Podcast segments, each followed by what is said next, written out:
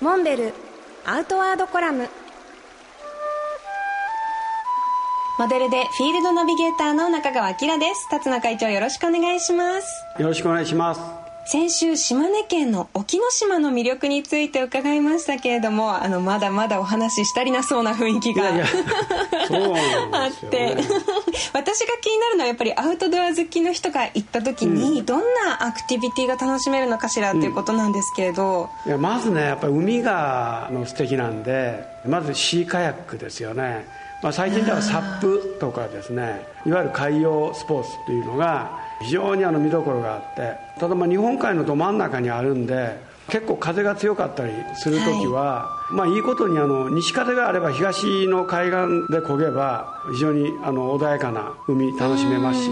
東から吹いたら西の方でやればいいという、まあ、丸い島なんでその風向きによって楽しめるっていうことで。まあ、あのおすすめはですね、まあ、よくあの皆さん観光客の方も行かれるんだけど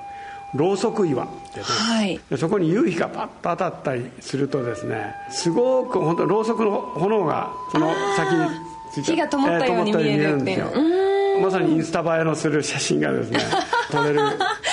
ええ、写真好きの人にはたまらないですね。ですねやっぱりその瞬間を狙いたいっていう、はい、それからあの登山がね結構、え標高 600m を少し超える大満寺山っていう山があります、はい、奇岩が結構多くってですねトカゲ岩ってねなんかねトカゲが張り付いたような風に見える岩があったりですね。